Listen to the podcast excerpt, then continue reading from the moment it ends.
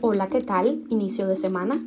Hoy es lunes 2 de mayo, Día Internacional contra el Bullying y el Acoso Escolar, fecha establecida por asociaciones de padres junto a organizaciones no gubernamentales para generar conciencia sobre el tema y así evitar la violencia en centros escolares, y Día Mundial del Atún. Yo soy Nayare Menoyo y estaré contigo este mes mientras mi colega Wendy disfruta de sus merecidas vacaciones. Estas son las cinco noticias que te traemos hoy y otra más que te contamos aquí en Cuba a Diario. Esto es Cuba a Diario, el podcast de Diario de Cuba con las últimas noticias para los que se van conectando. Los migrantes cubanos son los terceros que más atraviesan la selva del Darién para llegar a Estados Unidos. LASA incluye a un coronel del Minin en un panel académico sobre los sucesos del 11 de julio. Muere a los 84 años Ricardo Alarcón de Quesada, expresidente del Parlamento cubano. El Consulado de España en La Habana extiende el periodo de solicitud de ayudas económicas a sus nacionales en Cuba. Rusia dice que el ataque contra el aeropuerto de Odessa fue para destruir armas suministradas por Occidente. Esto es Cuba a Diario, el podcast noticioso de Diario de Cuba. Comenzamos.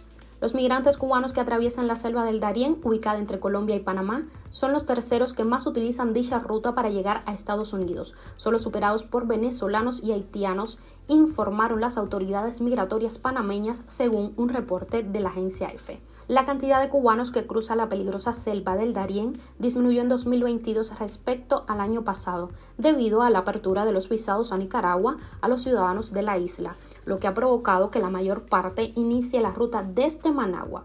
Según las oficinas de aduanas y protección fronteriza de Estados Unidos, unos 80.000 migrantes irregulares cubanos entraron a territorio estadounidense entre octubre de 2021 y marzo de 2022, la mayoría a través de la frontera con México. La Asociación de Estudios Latinoamericanos LASA, con sede en Estados Unidos, incluyó entre los ponentes de un panel académico sobre las protestas del 11 de julio de 2021 en Cuba al coronel del Ministerio del Interior Abel Enrique González Santa María. El periodista cubano José Raúl Gallego describió en sus redes sociales al coronel González Santa María como un hombre allegado a Alejandro Castro Espín, hijo del dictador Raúl Castro, en la poderosa y ya desintegrada Comisión de Defensa y Seguridad Nacional. Varios académicos e intelectuales cubanos se sumaron a las críticas hacia la organización estadounidense por la selección del oficial del Ministerio del Interior.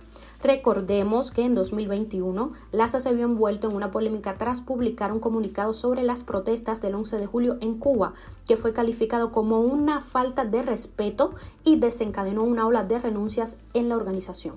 En el comunicado, la entidad estadounidense criticaba a Washington en dos ocasiones por la imposición de sanciones a la isla, pero no mencionaba las violaciones de derechos humanos por parte del gobierno cubano. Cuba a diario. El ex canciller cubano Ricardo Alarcón de Quesada falleció en La Habana este fin de semana a sus 84 años de edad.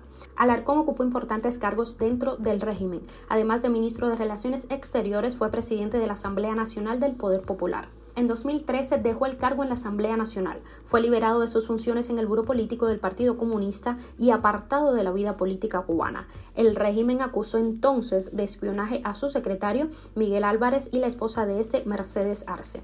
Alarcón es recordado por las burlas que desataron en 2018 sus respuestas al entonces estudiante de la Universidad de Ciencias Informáticas, Eliezer Ávila, quien le preguntó por la libertad para viajar. Si los 6 mil millones de habitantes pudieran viajar a donde quisieran, la trabazón que habría en los aires del planeta sería enorme, dijo Alarcón. Y seguimos por La Habana. Buenas noticias para los ciudadanos españoles que viven en Cuba. El Consulado de España en La Habana informó en sus redes sociales que extendió hasta el próximo 20 de mayo el periodo para que los ciudadanos del país europeo con residencia en Cuba soliciten ayudas económicas extraordinarias si se encuentran en situación de necesidad. Según la información divulgada por el consulado, hay tres tipos de ayudas diferentes, pero son incompatibles entre sí, por lo que los interesados solo pueden aplicar a una de ellas.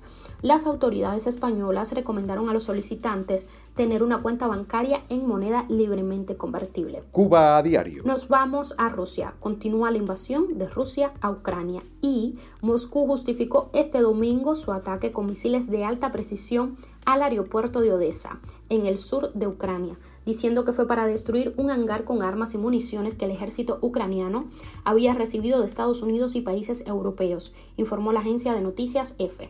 El sábado, el Comando Operativo Sur de las Fuerzas Armadas de Ucrania confirmó que la pista de aterrizaje y despegue del aeropuerto de Odessa quedó dañada e inutilizada por el impacto de misiles rusos.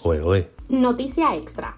La Organización Marítima Internacional tiene previsto aprobar el próximo mes de junio una propuesta para designar el Mediterráneo como zona de control de las emisiones de óxido de azufre. Por esta razón, los barcos que naveguen en esas aguas deberían reducir cinco veces la contaminación por azufre procedente de la quema de combustible. La creación de zonas marinas y atmósfera protegida ya tiene precedentes en el mar Báltico, el mar del Norte o en América del Norte.